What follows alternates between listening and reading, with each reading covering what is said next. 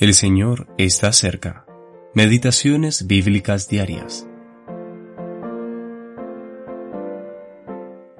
Entonces una mujer de la ciudad, que era pecadora, al saber que Jesús estaba a la mesa en casa del fariseo, trajo un frasco de alabastro con perfume, y estando detrás de él a sus pies, llorando, comenzó a regar con lágrimas sus pies.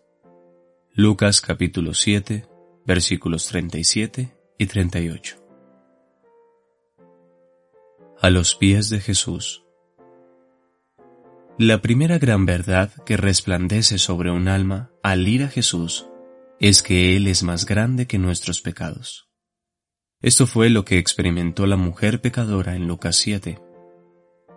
Seguramente, dudó en entrar cuando se acercó al umbral de la casa de Simón y vio los ceños fruncidos en el rostro del anfitrión y los huéspedes.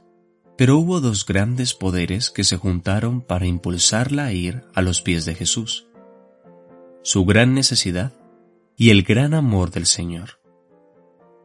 Y entre la presión que ejercían sus necesidades y el poder atrayente de su amor, su vacilación fue vencida, y de la manera en que una nave azotada por la tempestad haya paz en las aguas tranquilas de alguna bahía anhelada? Así ella halló un lugar de refugio y descansó a los pies del Hijo de Dios.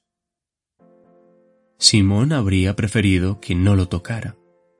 Los discípulos habrían preferido no relacionarse con ella. Pero él, el humilde Jesús, el mismo príncipe de la vida, permitió que ella derramara sus lágrimas de arrepentimiento y gratitud a sus pies. Ella encontró en Jesús un corazón de infinita ternura, pues Él no la rechazó ni despreció. No le hizo sentir el peso de sus pecados, sino que sus manos levantaron aquella carga. Y luego ella oyó de sus labios las dulces y anheladas palabras. Tus pecados son perdonados. Tu fe te ha salvado. Fe en paz. Versículo 50. Todo quedó arreglado en ese instante, su pasado, presente y futuro.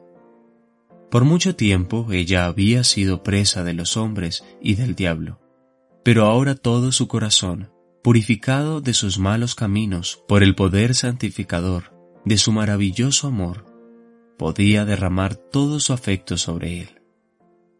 Ella amó mucho, porque se le había perdonado mucho.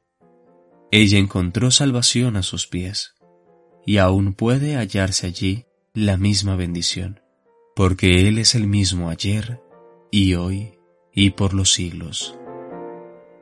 J. T.